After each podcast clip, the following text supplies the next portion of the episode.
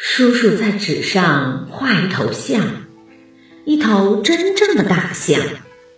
他说：“他摇摇晃晃从桌子上站起来，一头母象，越来越大，一头撞穿了天花板。很想摸摸它的鼻子。我仰头望望它，有些害怕。它吃树叶，它生小象。”叔叔飞快地在大象四周加固栅栏。